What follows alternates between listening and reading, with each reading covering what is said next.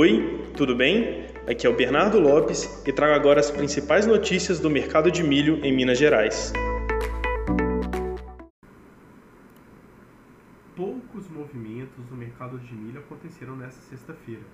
As principais mudanças ficaram por conta da redução de algumas pedidas de spot com o início da colheita do milho verão cada vez mais próximo, já que está programado para o início de abril e meados de maio.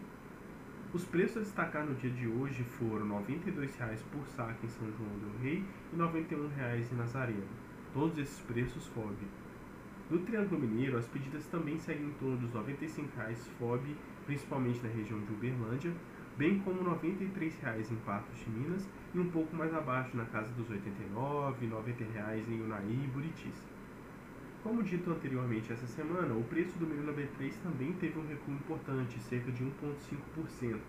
Com isso, a procura dos compradores para oportunidades a termo, sobretudo no milho safrinha no segundo semestre, a partir de junho e julho, tem se intensificado bastante.